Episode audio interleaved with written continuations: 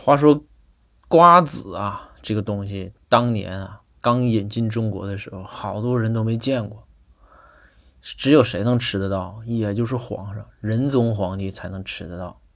有一天，在这个书房，仁宗皇帝接接待这个包大人，然后仁宗皇帝就说：“来，老包啊，咱咱哥俩一起吃一吃，尝一尝，这是外地进贡过来的，相当讲究了。”包大人说：“说。”这玩意儿能好吃吗？